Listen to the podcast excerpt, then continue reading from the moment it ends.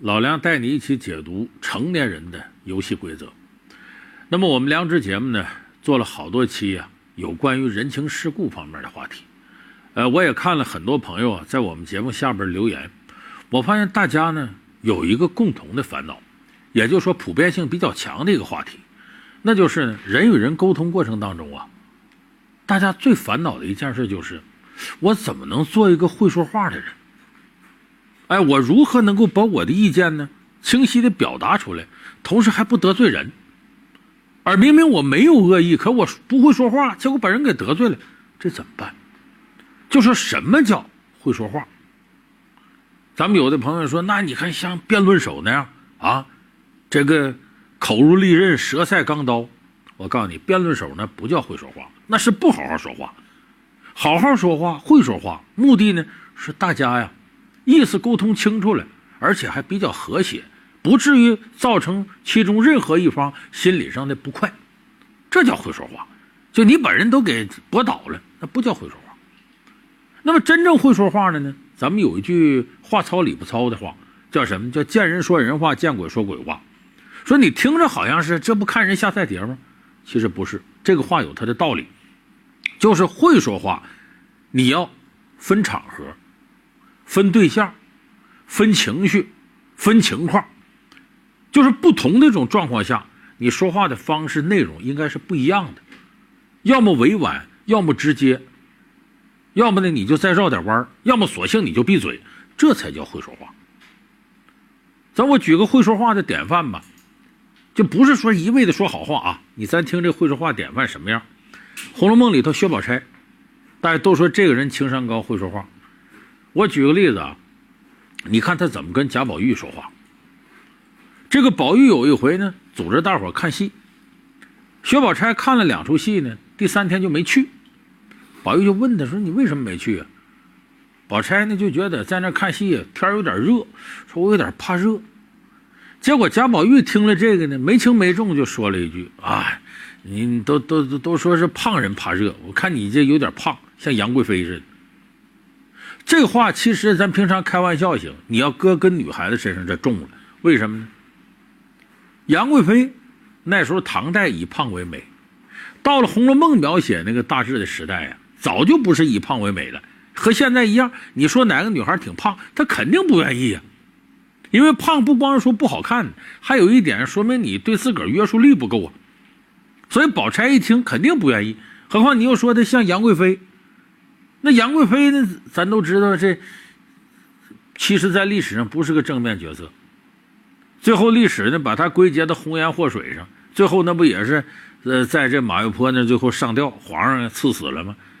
那这不是好事所以薛宝钗一听很不乐意，她直接怼贾宝玉吧，也不合适。周围这么多人，王熙凤他们都在那儿。结果呢，薛宝钗来了一句什么话呢？非常巧妙。他说：“哎呀，我可当不成杨贵妃，我也没有杨国忠那样的好兄弟。”这话可厉害了，为啥呢？杨贵妃他兄弟杨国忠那是大奸臣，干了不少坏事他搁这话讽刺什么呢？讽刺贾宝玉。这你说我像杨贵妃？对不起，我当不成杨贵妃。你姐姐元春进宫里是贵妃，当年杨贵妃的弟弟杨国忠干了不少坏事那你姐姐元春现在是贵妃，你就是她弟弟，我看你也不是什么好人。其实搁这话呢，半开玩笑的，怼了贾宝玉一下，而这里头带典故，杨国忠、杨贵妃呀，而且还绕着弯因为这个宝玉他姐姐元春是贵妃，所以王熙凤在旁边，限于的理解能力和水平啊，都没听出来，所以也不伤贾宝玉面子，也有台阶下。所以我说这个薛宝钗，这叫会说话。就不同环境、不同场合，我或者是呃隐藏到里头，或者我直着给，他有不同的策略。那今天这期节目呢，我就给大伙说说，真正的会说话，它有几个原则，它是有规律。第一个规律是什么呢？真正的会说话要做到不卑不亢。这个卑亢是什么意思呢？卑就是自己太谦虚了啊，太往下走了；亢什么？太骄傲了，太拿自个儿当回事了。真正会说话的人，话里话外是不卑不亢的。咱们先说这悲，现在有一种现象啊，就是不好，娱乐圈比较多，叫自黑。自黑就是一种过度的悲。自黑是什么呢？就是别人推你一下子，你索性你躺地上打滚了，这叫自黑。咱们有很多娱乐圈明星啊，发现这个是揽粉丝比较好的办法，所以经常别人也没说他什么，他就在那自黑。其实这个自黑不叫会说话，自黑过度了，人就认为你假了，认为你虚伪了，不真诚了。所以我们说，当别人黑你的时候，你要什么？不要自黑，不卑不亢。这时候不卑，别把自个儿搁得过低。我举个例子，娱乐圈有一个这么一位明星，出了名的会说话，谁？黄渤。有一次一个记者招待会上，有个记者就问黄渤一句话，说：“黄老师，呃，我听马云说呀，说人的相貌和才华啊，男人的相貌和才华是成反比的。”这话你怎么理解？我告诉你，这话不善良。马云说，男人的相貌和才华成反比。马云意思自己呢，虽然长得难看，但很有才华。记者把这话抛给黄渤，其实是让黄渤啊两头堵。你咋说吧？你要说你特有才，说明你长得真磕碜；你要说你长得还过得去，那说明你演技不一定怎么样。就这话本身呢，咄咄逼人，设套，不是很善良。那么黄渤怎么答的呢？要按一般人想法，说我自黑呗，嗯，我才华横溢，所以我长得难看也没啥。黄渤没有，黄渤直接怼过去，怎么怼呢？那么人马云说相貌跟才华成反比，你怎么看？黄渤直接答，这句话对你一定很励志吧？说得好，把这个皮球啪踢回给这记者。你不说相貌跟才华成反比吗？我说这句话对你一定很励志，意思是你长得不怎么样，也不一定有才华。把这记者怼得哑口无言。这就叫不卑不亢，不卑，人家不自黑。还有一次呢，是身边朋友的误伤，有一个这个电影啊，是黄渤跟闫妮他俩演对手戏。就面对记者采访的时候呢，闫妮就调侃一句说：“这个我一看跟黄渤演对手戏，我就知道我要往丑星方向过渡了。”谁都听得出来，这意思是说跟黄渤演对手戏，他就成丑星了。这意思黄渤更难看。他不，闫妮没有侮辱黄渤的意思，但这话带着就把黄渤弄得挺尴尬。你说你丑吗？因为我们也知道闫妮呢长得呢挺好看的，可是呢出道比较晚，还是演喜剧出身，演那个《武林外传》，所以他这个说这么一句话呢，本来他是想自我解嘲，可是把那个黄渤给刮上了。黄渤怎么答的呢？接过这话就说：“哎呀，我可没觉得呀，我觉得跟你一演戏，我现在成帅哥了。”你看，美女帅哥，他这里既捧了闫妮，又把自己从尴尬境界当中解脱出来了。这就我说的不卑不亢，人家或者是怼回去，或者是我捧你一下，把这场面就化解了。所以我说这不卑不亢。刚才我说这两个不卑，就是黄渤不盲目的贬低自己，不盲目的自黑。那不亢呢，就他也不骄傲，也不自大。也有一次记者问他。但是这个话话题也是设套挖坑的，因为记者很擅长设套挖坑。说这个黄渤，你现在在喜剧界已经声名鹊起了啊！这个周星驰都说你是未来的喜剧之王，那么你觉得你这样演下去，是不是就会取代葛优，成为中国的这个呃电影圈里的喜剧之王？这话不好答。为啥？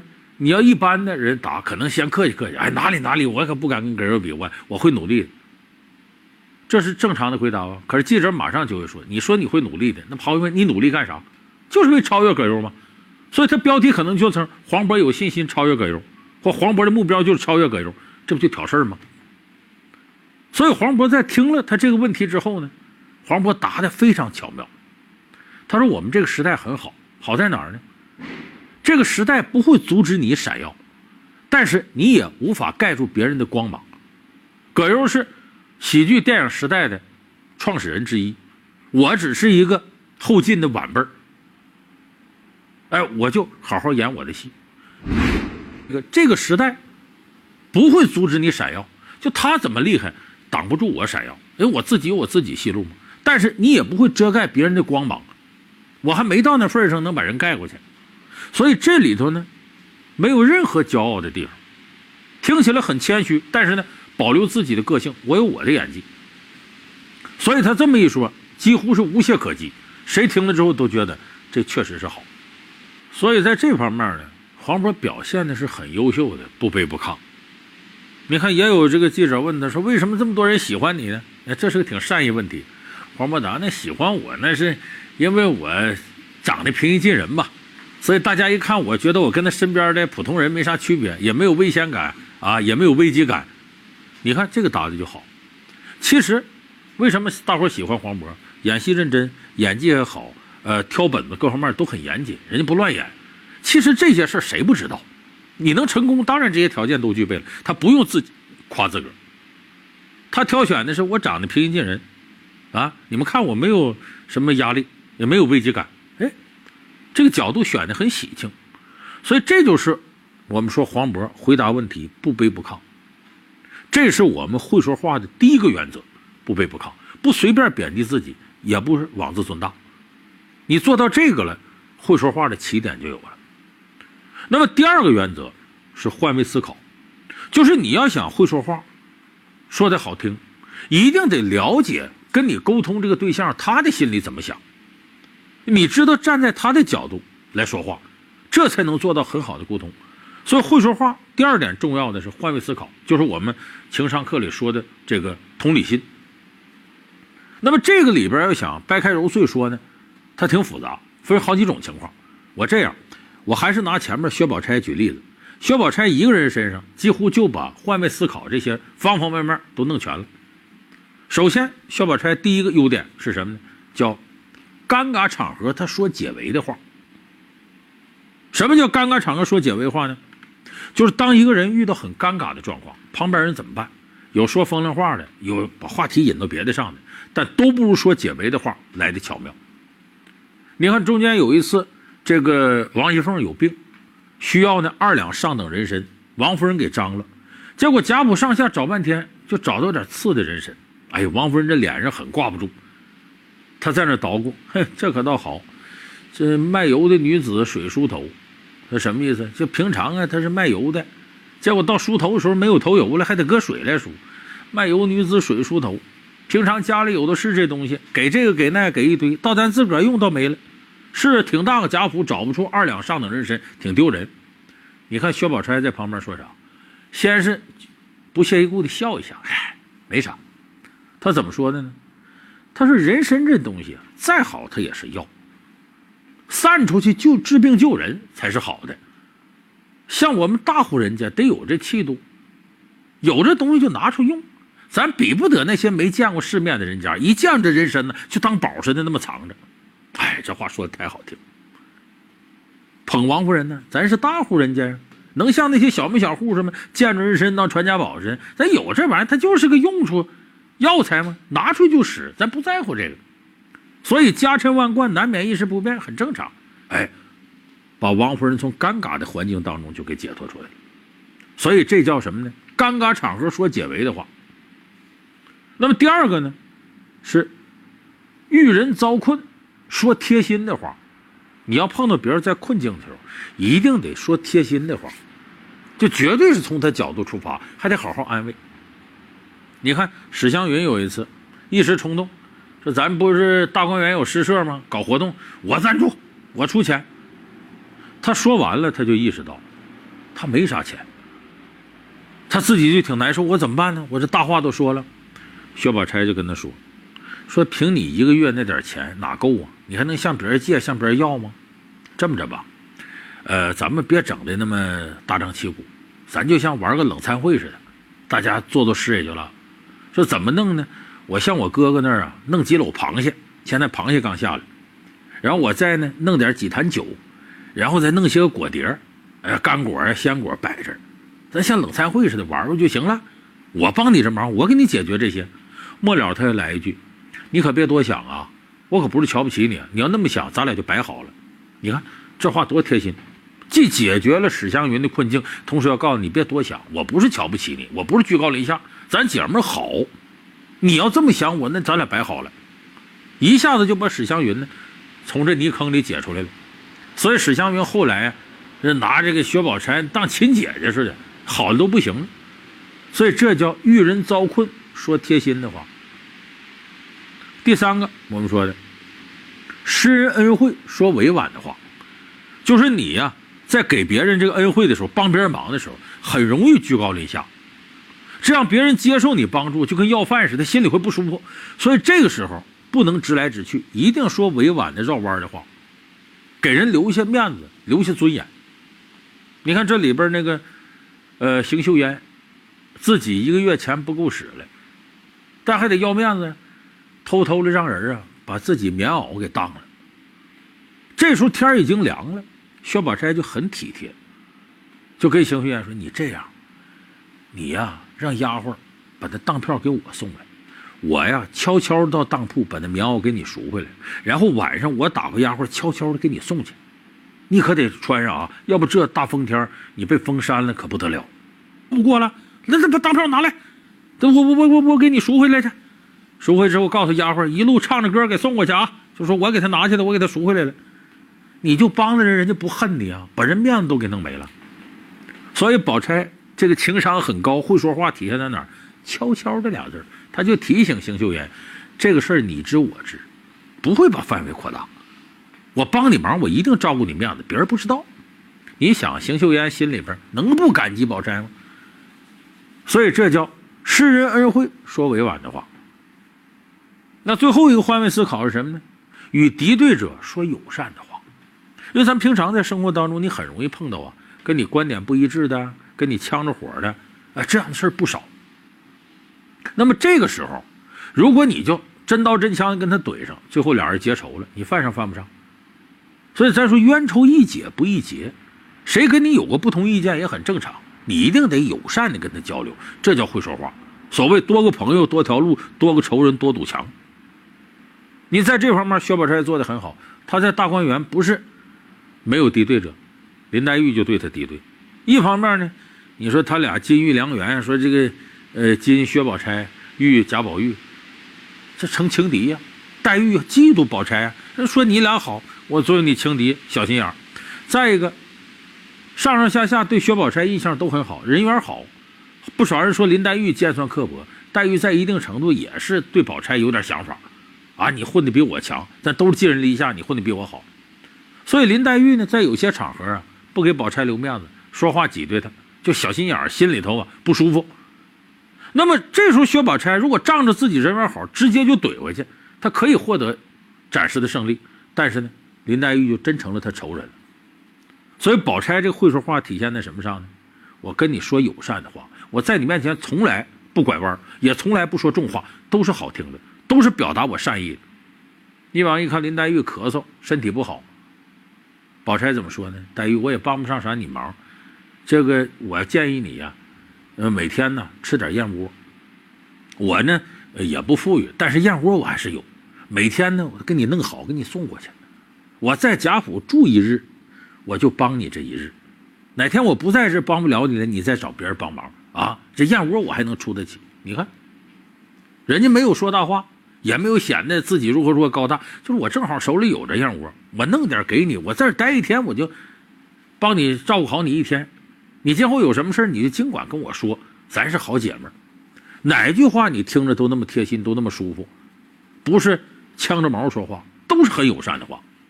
所以后来你看，黛玉一点点的跟宝钗冰释前嫌，觉得宝钗是个好人，就这跟薛宝钗善于沟通有直接关系。所以刚才我说这四点都是换位思考，从沟通对象那个角度来理解问题，然后这时候你说话就会变得很巧妙、很艺术。大伙记住刚才我说这四点，同理心怎么体现啊？尴尬场合说解围的话，这个施人恩惠说委婉的话。与敌对者呢，你要说友善的话；遭人困境的时候呢，哎，你得说贴心的话。所以这四个你要把握住之后，那么在这个同理心这角度，你就会把握住会说话的几个硬件的原则：一个是不卑不亢，一个是换位思考。那么第三个原则是什么呢？就是你得讲原则，你不能为了会说话讨好对方，一味的和稀泥啊！我这么也对，那么也对，你这么也好，那么也好。你这样的话，别人听着觉得你假，对方也会觉得你虚伪。所以这个说会说话里边讲原则非常重要，你要把你的一些观点要露出来。你看有一回我记得这个有档节目吧，呃，台上有表演的，有表演魔术，底下呢，这个汪涵呢、刘谦他们都在。结果台上这演员呢，演着演着吧，可能觉得效果不错，就说了几句过分的话，意思是说我这手艺，嗯，我也不比这个刘谦差，哎，要给我那机会，我一样上春晚怎么地？刘谦在底下他不能说啥呀？汪涵这时候表达自己态度，所以可能你的水平不差，但是你想，为什么魔术现在在我们民间能这么受欢迎？要没有刘谦这样的上春晚去宣讲魔术的好处，展示魔术。你可能今天有这个机会吗？这个话就说的很厉害，就是关键场合把自己的观点鲜明的亮出来，让大家觉得你作为评委是有担当的，是能说出东西来的。所以说，会说话不是一味的和稀泥，你得展示你的东西，让大家觉得你言之有物，这也是会说话一步。如果你什么原则都没有，就是真好真好。我参加过好多次这种选秀节目。可能很多朋友也看了，我身边有不少的评委，一说哪个相声，哎呀，你表现的真好啊，我真爱你，你怎么表现这么好啊？大家是不会对这样评委认可的，一味的和稀泥。我举个例子吧，就是我自己身上的事儿，有一档节目，呃，呃，我去参加中央电视台的节目，台上呢是两个这个相声演员，他俩表演个相声段子，结果现场效果特别一般。啊，可能这俩人觉得脸上挂不住了，在跟评委跟我们沟通的时候说呢，啊，我们这个在小剧场里，在我们地方演山崩地裂的，大伙可欢迎我了。可是到了这舞台上，这导演限制太多，这也不让说，那也不让说，我就他在那表自己的委屈。这个时候呢，我就把话接过来了，我说呀，小剧场里头你是给几百个人演出，可是上了电视台呢，全国人都能看见。那小剧场里适合说的话呢，在这个平台上可能就不适合说了。而且两位，你记住，你们将来想要啊有大的发展，一定要经历一个痛苦的过程。我们行话叫上品。什么叫上品呢？就把你原来很依赖的、认为山崩地裂的东西，你得把它去除掉。它可能到更大的场合、更大平台，它不合适了。但是这个去掉过程很痛苦。当你最后不依赖这些东西了，你的水平一下就上来，这叫上品。我举个例子，我说，比方说，说一个人跳舞，说叫带着镣铐跳舞，难受不难受？受限制。可是你要带着镣铐都能把舞蹈跳好，你把镣铐摘了，你得什么样？你厉害了。所以不要以为限制是对自己一个很大负担，限制出艺术。伊朗电影审查的严不严格？受宗教政治限制那么大，人家一样拍出《一次别离》《小鞋子》这样优秀的世界级作品，是吧？说我说完呢，这俩演员也挺服气。哎，这就是呢，在这种场合下呀，你要展露自己的态度，要把自己原则体现出来，不能毫无原则的和稀泥。这也是会说话一个重要部分。会说话不是完全讨好对方，而是让对方认可，这样的沟通才有价值，才有意义。所以我说不卑不亢，换位思考，要讲原则。那么最后一个会说话，我认为。基本的规律是什么呢？控制情绪。就你要想跟人沟通好，你得先控制住自个儿情绪。咱们很多朋友啊，在控制情绪上做的不到家。比方说今天心情不好了，有可能送外卖送晚点就骂人家，跟出租司机就吵上架了，到单位里怼这个怼那个，弄得身边人就不痛快。我告诉大家，这个控制情绪在会说话过程当中是非常重要的。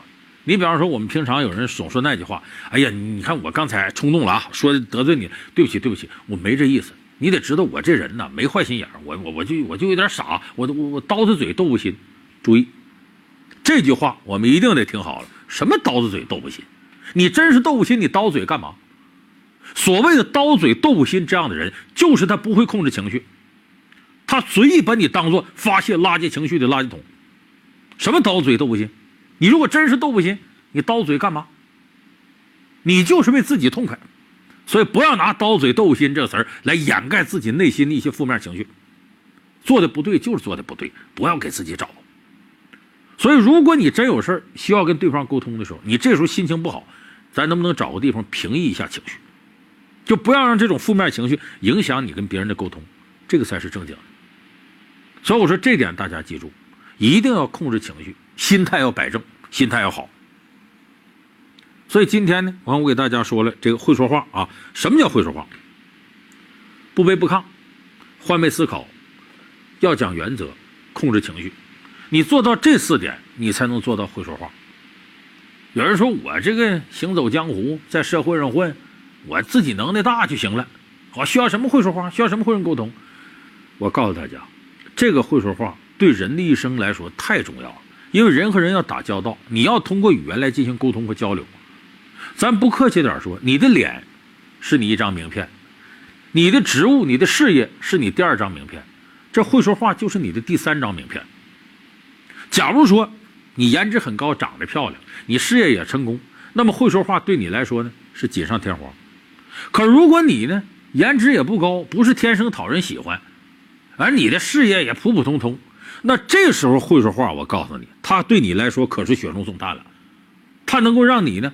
获得周围人很多帮助，不仅人缘好，你还能由此获得很多人脉。就咱人一辈子能力有大有小，遇到的事情呢，呃，有顺风顺水的，也会遇到不少挫折。那么会说话，在你的人生过程当中起什么作用呢？它就是当你运气不好的时候，有可能让你躲开厄运；当你运气好的时候，有可能助你啊往前再多走一块。所以会说话是我们人生向。美丽方向前进的一个重要的催化剂，它是你人生重要的一张名片，千万不要等闲视之。好，感谢你收看这期《良知》，我们下期节目再见。